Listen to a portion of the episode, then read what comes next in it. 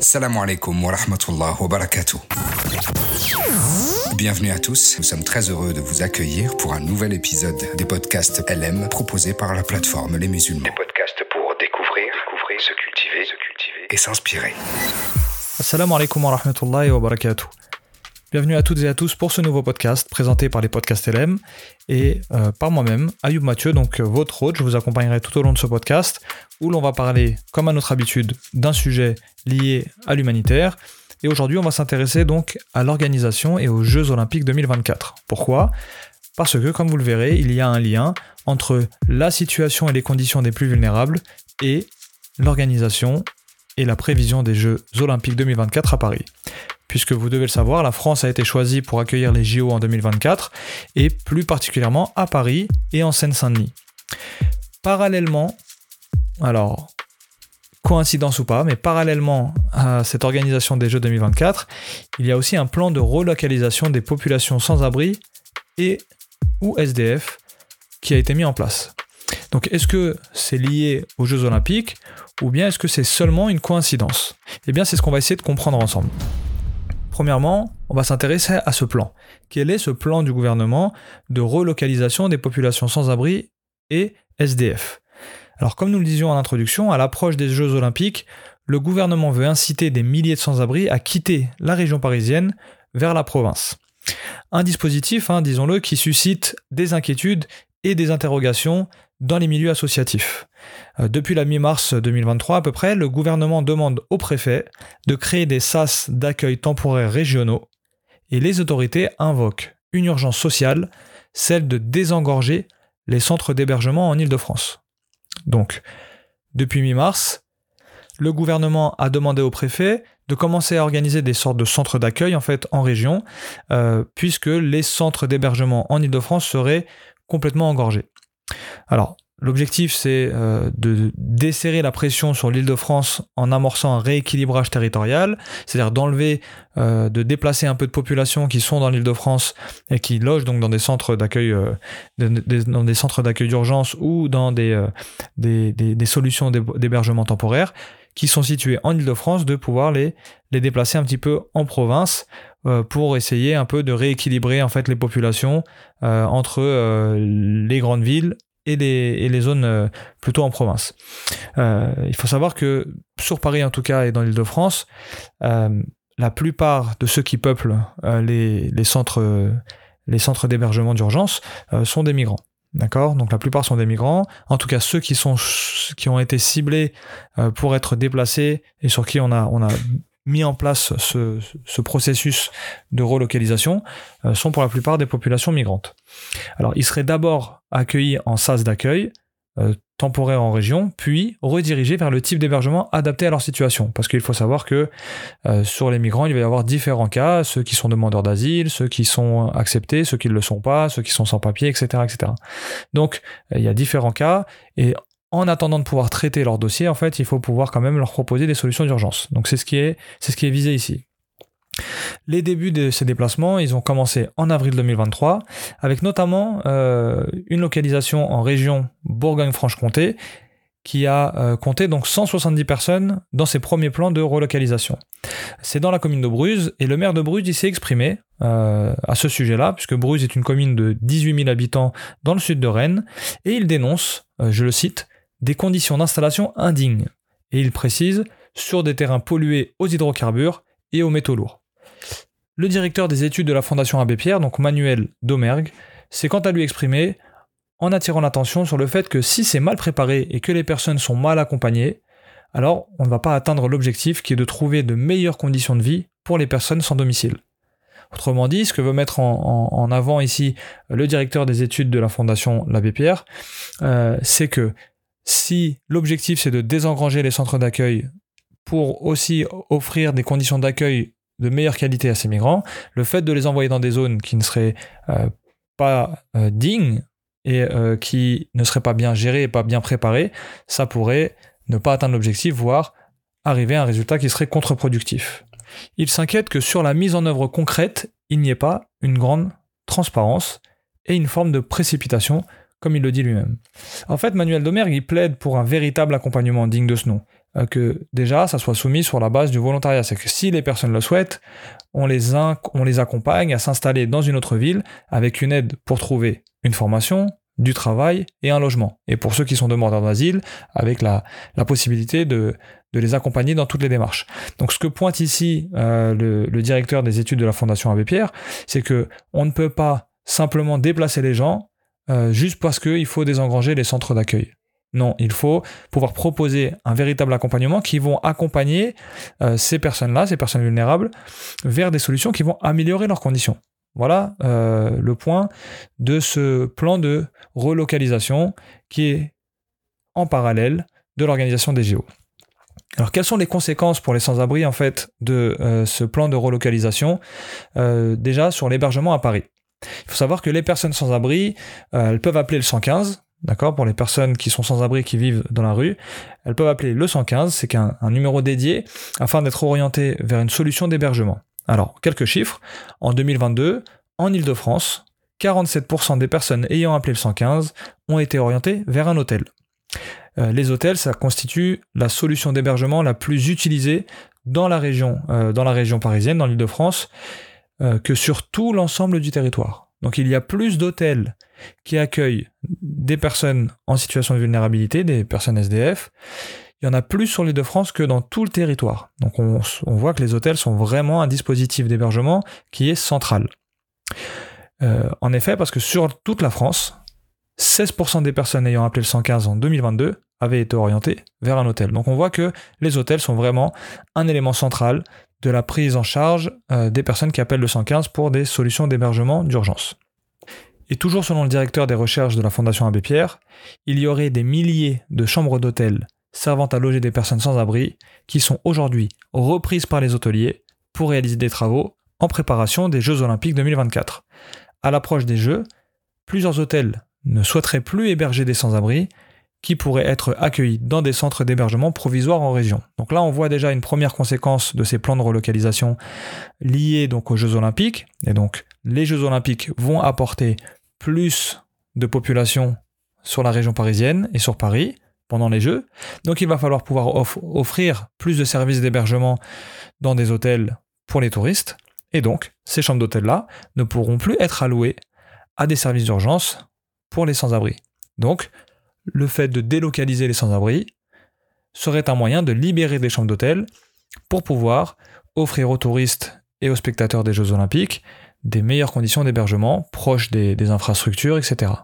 D'accord? Donc ça, c'est un premier point qu'on voit par rapport à l'hébergement sur Paris comme conséquence de l'organisation de ces Jeux.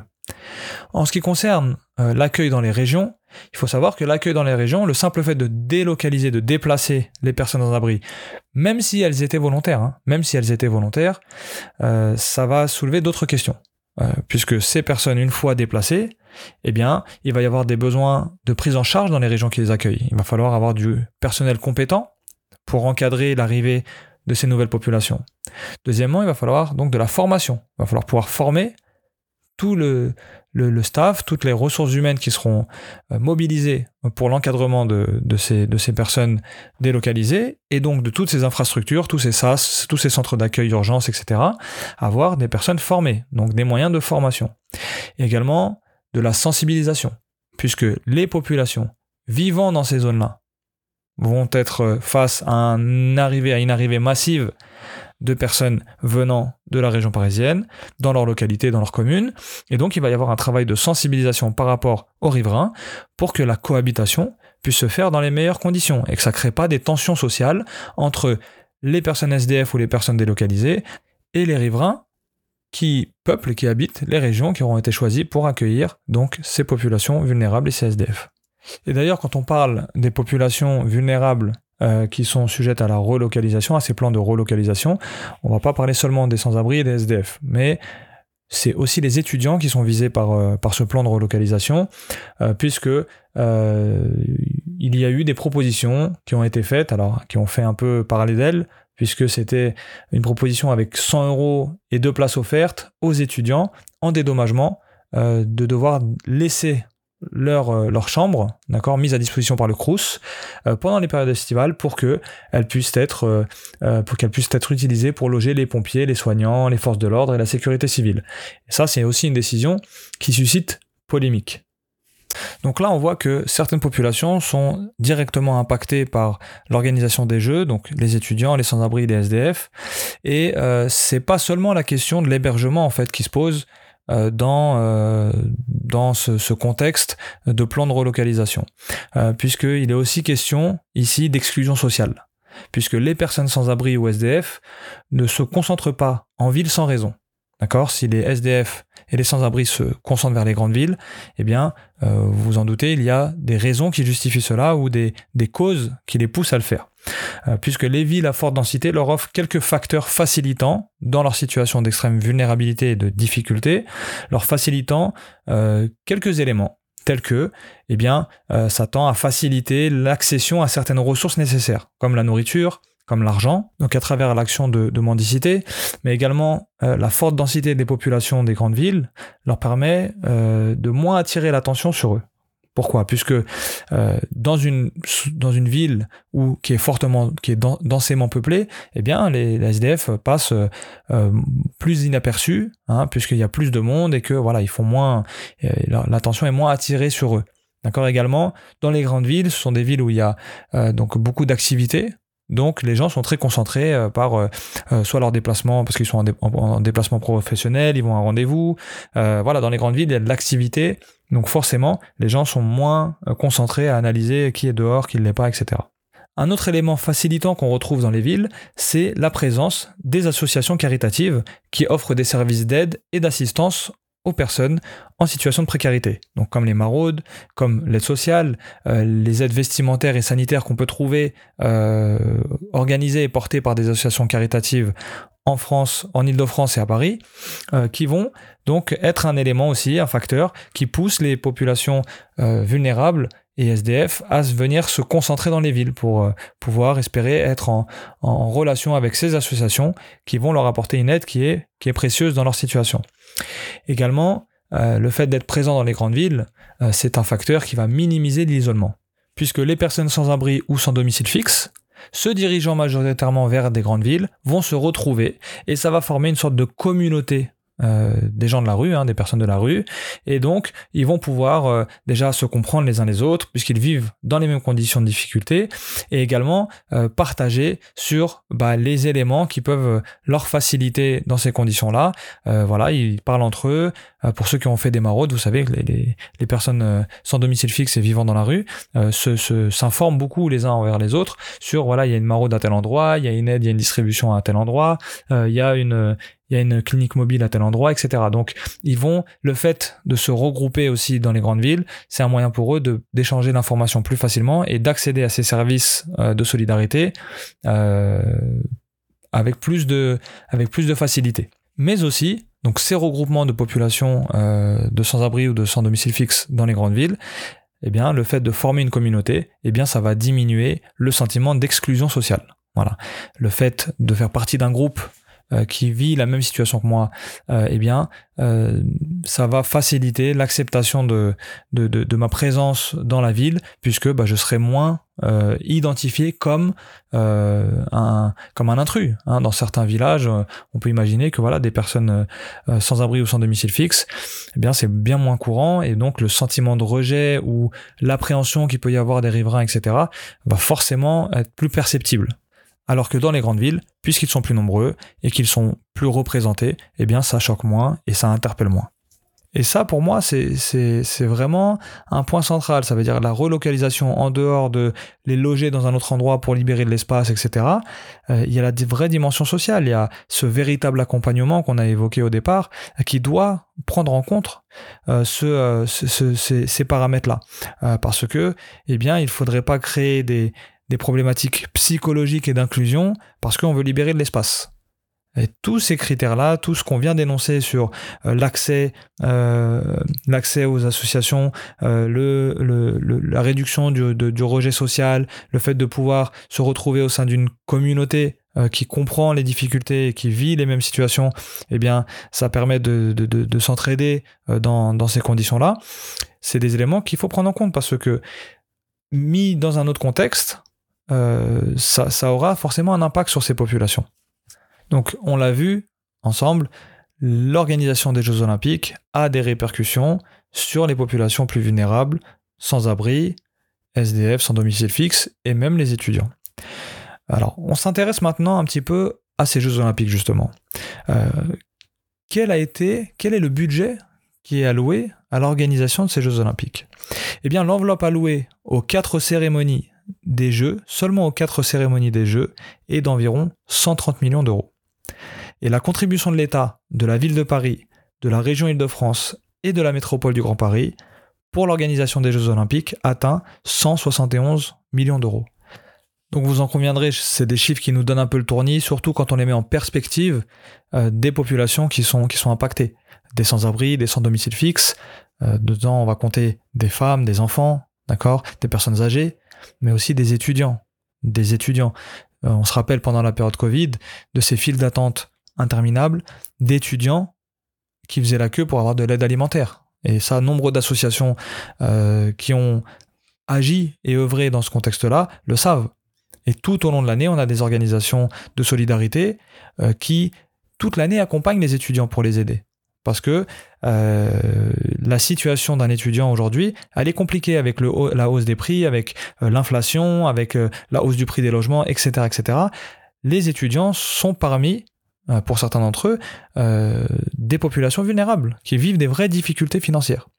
Donc ces chiffres-là d'organisation des JO, on se doit de les citer parce qu'elles nous mettent en décalage en fait, elles nous apportent quand même ce décalage de moyens qui sont mis à, la disposition euh, des, institutions et des organisations qui vont mettre en place les Jeux Olympiques et tout ce budget qui est investi dedans.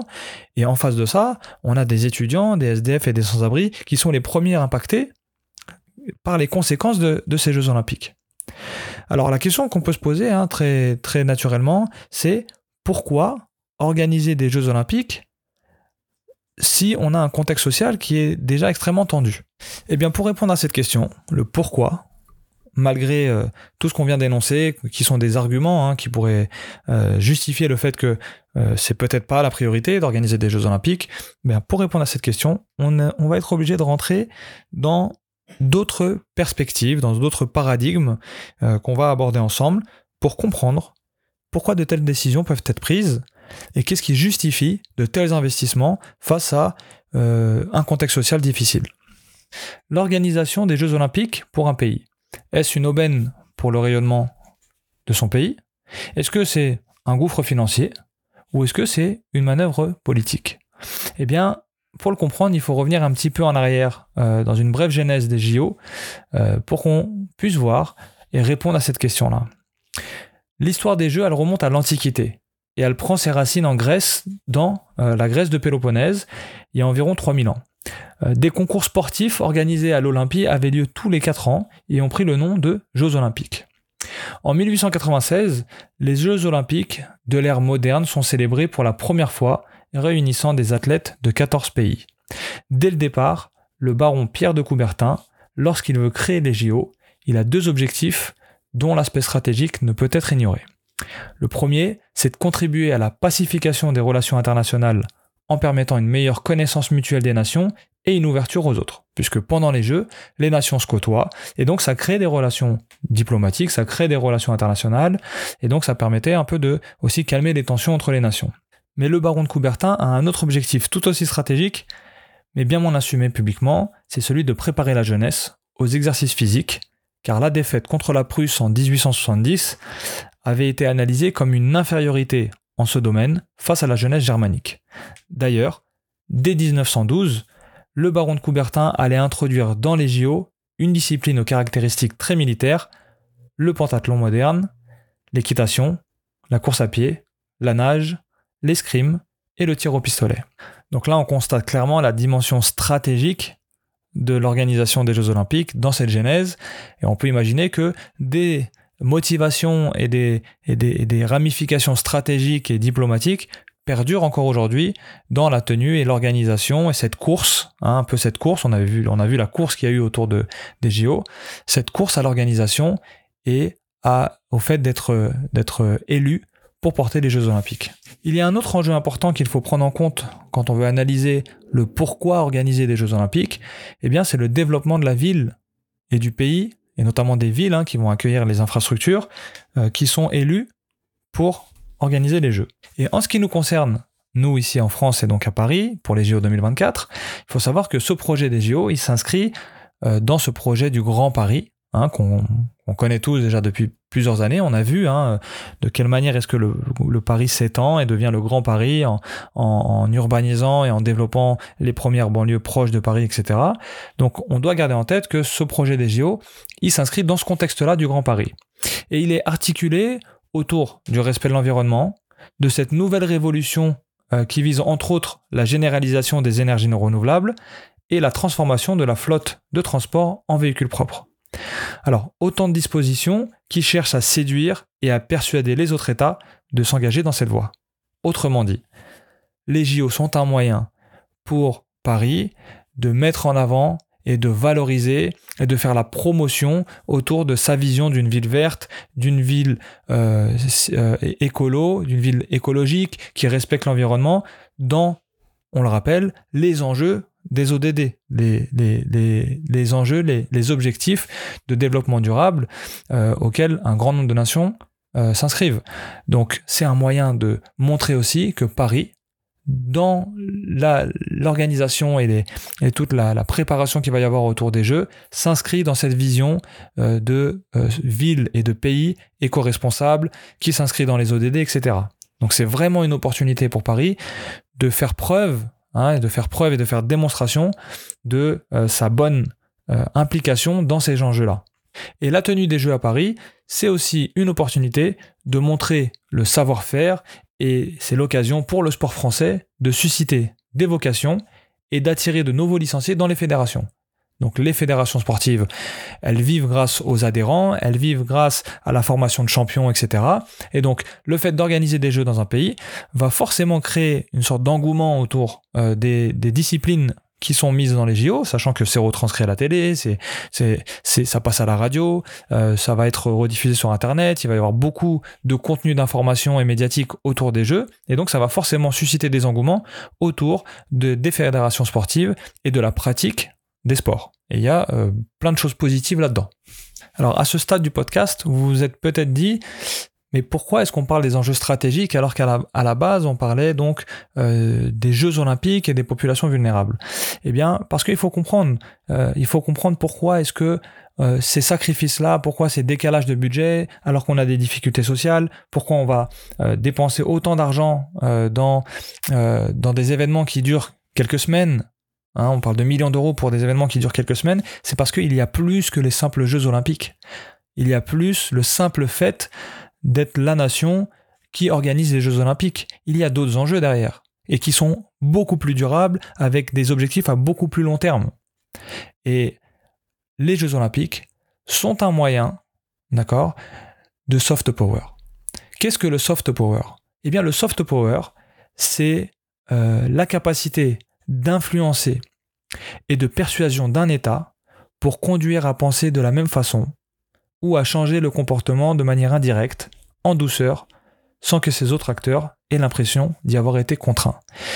Les Jeux olympiques, l'organisation de gros événements comme ça, sont des événements très importants au niveau de la diplomatie d'un pays et c'est un moyen de soft power pour faire une démonstration un peu des capacités et de la force d'une nation. Le soft power, il s'oppose au hard power, qui correspond à la puissance coercitive classique, telle que l'armée, les pressions économiques et la diplomatie. Et il perd de son efficacité si les opinions publiques le perçoivent comme de la propagande ou de la manipulation.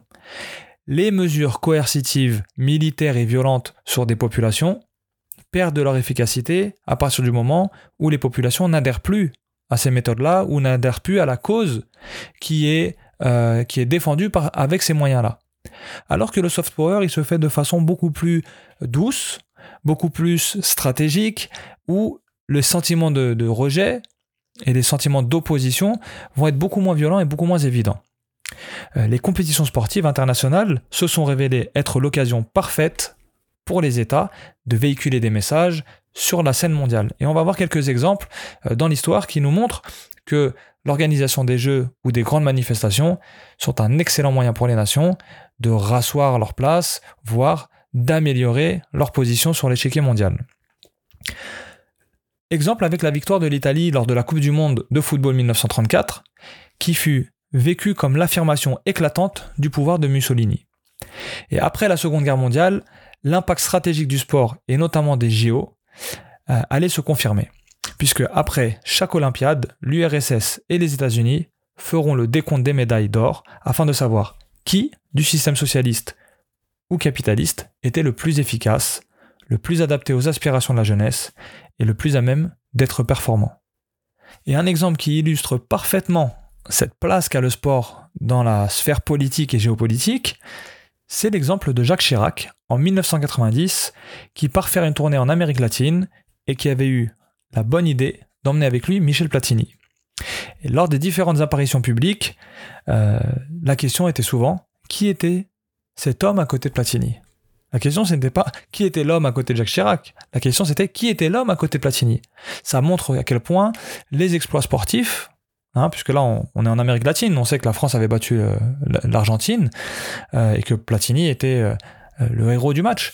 Donc, ça nous montre à quel point cet événement sportif avait marqué les esprits des populations d'Amérique latine et que lorsque le président français s'est rendu là-bas, c'est d'abord Platini qui a attiré l'attention et ensuite le président français. Un autre exemple qui est flagrant, c'est celui du Qatar, euh, qui a organisé récemment euh, une Coupe du Monde. Ce pays du Golfe, il a pris du poids sur la scène internationale grâce à l'accueil de la Coupe du Monde masculine de football en 2022. La radio, la télévision, et désormais les réseaux sociaux ont permis au sport de conquérir le monde. Ils ont créé un stade aux capacités d'accueil illimitées. Vous imaginez? Un événement diffusé sur Internet, il est visible dans le monde entier. Et ça, avant, c'était pas le cas. Lorsque les événements se passaient dans, des pays étrangers, c'est à minima, il y a quelques années, la télévision qui permettait de retranscrire ça.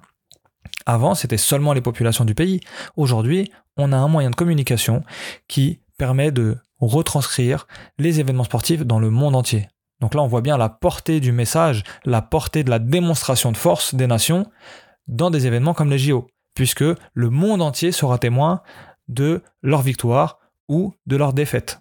Et ça, c'est, un moyen de propagande qui est énorme, qui est énorme. Plus de 2 milliards de personnes regardent les finales de Coupe du Monde ou les finales du 100 mètres aux Jeux Olympiques. C'est énorme. 2 milliards de personnes qui ont l'attention captée par le même événement. Il y a très peu d'événements qui peuvent fédérer et regrouper et capter l'attention aussi fortement que les Jeux Olympiques. Et c'est pourquoi l'organisation des Jeux Olympiques est un élément extrêmement stratégique pour les nations. Et pour terminer, on peut y voir également un moyen de calmer la gangue sociale dans un contexte de crise. C'est notre cas aujourd'hui. On sait que euh, on sort de contextes de, revendications sociales très fortes, avec les gilets jaunes, avec euh, ce qui s'est passé avec le Covid, euh, avec les tensions qu'il y a dans le monde, avec l'inflation, etc. On sait que la tension sociale, elle est très sensible. Et donc, les Jeux olympiques, le loisir, le divertissement, est un moyen aussi de calmer un petit peu la gangue sociale et de faire retomber un peu les tensions. Et pour illustrer ça, on va utiliser un passage euh, de l'ouvrage Discours de la servitude volontaire d'Étienne de la Boétie, qui est un excellent ouvrage à lire pour comprendre un peu comment les foules et comment est-ce que les peuples peuvent être euh, influencés par des États. Étienne de la Boétie nous donne dans cet ouvrage un excellent exemple en racontant l'annexion de la ville de Sardis par les Perses. Donc les Perses euh, ont vu, ont conquis la ville de Sardis. Et après la conquête de la ville, les populations restaient très hostiles et prêtes à se révolter contre les Perses. Euh, les Perses, eux, cependant, n'avaient pas assez d'hommes pour rester sur place et maintenir l'ordre, et donc contrôler un peu le potentiel, la potentielle révolte qui pourrait, venir de la part des Sardis. Afin de maintenir l'ordre social, les Perses ont eu une excellente idée. Ils ont alors construit des jeux et des tavernes. Et cela, ça a suffi à amollir la population et à rendre désirable la domination perse. Plus loin dans ce même discours, Étienne de la Boétie écrit ce qui suit. Les pièces de théâtre, les jeux, les farces, les spectacles, les gladiateurs, les bêtes curieuses, les médailles, les tableaux et autres drogues du même acabit, tels étaient pour les peuples anciens les appâts de la servitude, le prix de leur liberté perdue, les instruments de la tyrannie. Les tyrans de l'Antiquité avaient recours à ce procédé, à cette pratique, à ces choses alléchantes pour endormir leur sujet sous le joug. Fin de la citation. Vous avez sûrement déjà entendu l'adage qui dit du pain, du vin et des jeux. Eh bien, cette expression, utilisée dans la Rome antique, traduisait la volonté d'une classe dirigeante de s'attirer la bienveillance de l'opinion populaire à travers des distributions gratuites de pain, l'organisation de spectacles de cirque, et ça s'est révélé très efficace pour occuper l'esprit de la population à autre chose qu'aux enjeux de leurs conditions. Donc après avoir expliqué toute cette partie stratégique qui peut être derrière, et je dis bien qui peut être derrière l'organisation de Jeux Olympiques, on n'est pas en train de dire que c'est le cas, on est en train de réfléchir ensemble à qu'est-ce qui pourrait motiver de tels investissements alors qu'on a des, un contexte social qui est si tendu et qui est si fragile, eh bien on sait qu'il y a d'autres, éléments, d'autres, d'autres motivations qui peuvent apparaître pour une nation dans l'organisation de tels événements.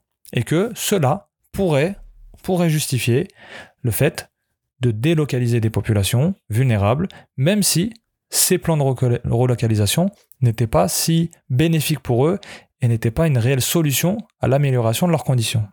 Et pour faire une extrapolation un peu même sur le monde, euh, ça, ça nous rappelle que parfois malheureusement et trop souvent, eh bien, les enjeux de notre monde mettent de côté l'humain.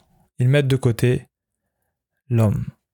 Et l'humain est souvent un dommage collatéral, trop peu considéré dans l'échec mondial et dans les décisions qui doivent être prises. Voilà, on a terminé avec euh, ce podcast donc sur les Jeux Olympiques 2024 et les populations vulnérables. On a parlé de tout un tas de sujets. J'espère que ça a permis à chacun d'entre nous de réfléchir à, ce, qui, ce qui explique et ce qui peut justifier euh, de, de tels investissements et quelles sont les conséquences et l'impact de l'organisation des Jeux et aussi sur la responsabilité qui euh, nous incombe à tous euh, pour soutenir ces populations vulnérables. C'est pour ça que ce podcast, il s'inscrit dans nos podcasts sur l'humanitaire, puisque que ça soit dans la relocalisation des populations ou dans ces populations qui resteraient sur l'île de France et sur Paris, eh bien, il y a l'action sociale, il y a tous les acteurs de la solidarité qui sont appelés à continuer à comprendre, à suivre ces populations-là et à leur apporter les aides qui leur permettent de survivre dans la rue, qui permettent à nos étudiants de survivre pendant leur période d'études jusqu'à pouvoir retrouver une situation. Et on a nombre d'exemples d'associations euh, qui ont accompagné des étudiants jusqu'à leur diplôme et qui ont pu après avoir des retours de ces étudiants, les remerciant en leur disant que l'aide qu'ils ont reçue dans le cadre de leurs études leur a permis d'aller jusqu'au bout. Et ça, c'est, magnifique. Voilà, ça c'est, exceptionnel. Euh, des associations qui sont au service des plus vulnérables et qui œuvrent tous les jours, qu'il vente, qu'il pleuve, qu'il neige, n'importe quel moment de l'année, qui se tiennent à leurs engagements, qui ont des programmes euh, pour pouvoir aller servir les sans-abri, qui, ont des programmes pour pouvoir aller servir les SDF, qui livrent des colis alimentaires aux, étudiants euh, qui sont en difficulté financière. On a tout un secteur de la philanthropie, tout un secteur de l'aide sociale et de la solidarité qui est magnifique.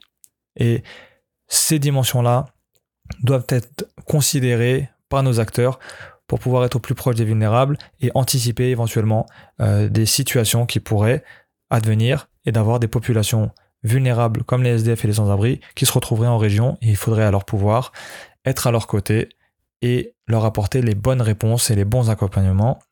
Je vous remercie d'avoir écouté ce podcast. N'hésitez pas à nous laisser en commentaire euh, vos impressions, vos remarques sur ce podcast, sur ce qu'on a, sur tous les sujets qu'on a, qu'on a, qu'on a abordés. Est-ce que ces sujets ont été clairs pour vous? Est-ce que vous avez des questions? Est-ce qu'il y a d'autres sujets que vous souhaiteriez qu'on aborde dans les prochains podcasts? Encore une fois, n'hésitez pas à nous laisser tout ça en commentaire. Si ce podcast vous a plu, partagez-le avec vos proches, partagez-le sur vos réseaux, envoyez-le sur WhatsApp. Enfin, n'hésitez pas. Et pour ma part, je m'arrête là. C'est la fin de ce podcast. Je vous dis à très vite pour un prochain podcast sur une thématique humanitaire. Assalamu alaikum wa rahmatullahi wa barakatuh. Si vous appréciez nos podcasts et vous appréciez le travail de la plateforme Les Musulmans, sachez que vous pouvez nous soutenir en adhérant à partir de 5 euros par mois seulement. Une adhésion simple et rapide sur adhésion.lesmusulmans.fr.